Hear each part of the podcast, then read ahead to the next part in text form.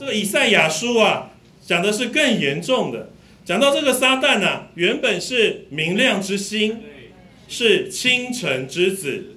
他说：“你何竟从天坠落？你这功败列国的，何竟被砍倒在地上？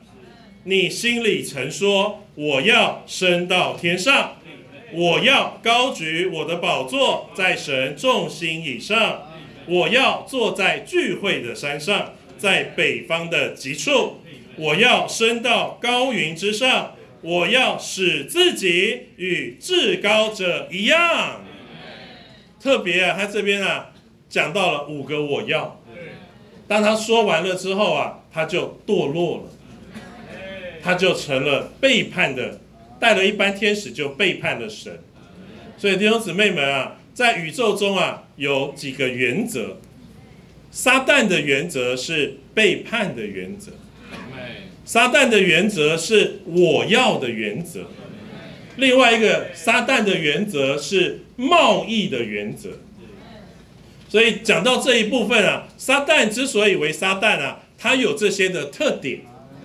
弟兄姊妹，这些特点啊，与神的心意是相违背的。我们也要来看看我们自己啊，是不是有这样的特点？第一个啊，他一直说我要。弟兄姊妹，我们在教会中是以我为中心吗？还是以神为中心，你要知道啊，以我为中心啊，常常就干犯了神的权柄。很多我的要啊，跟神的要是不一致的。阿妹嘛，弟兄姊妹们，这是非常关键的。那明面来讲啊，他在这边啊说我要，并且他说啊我要，就有一种背叛的灵就出来，因为他认为啊他有能力。他认为他可以，他要升到至高的地方，并且还要与这一位啊，呃至高者一样，这个就是啊背叛神啊，非常清楚的说话，所以因着这样啊，他就干犯了神的权柄，啊，所以弟兄姊妹们啊，我们要特别注意这些事情。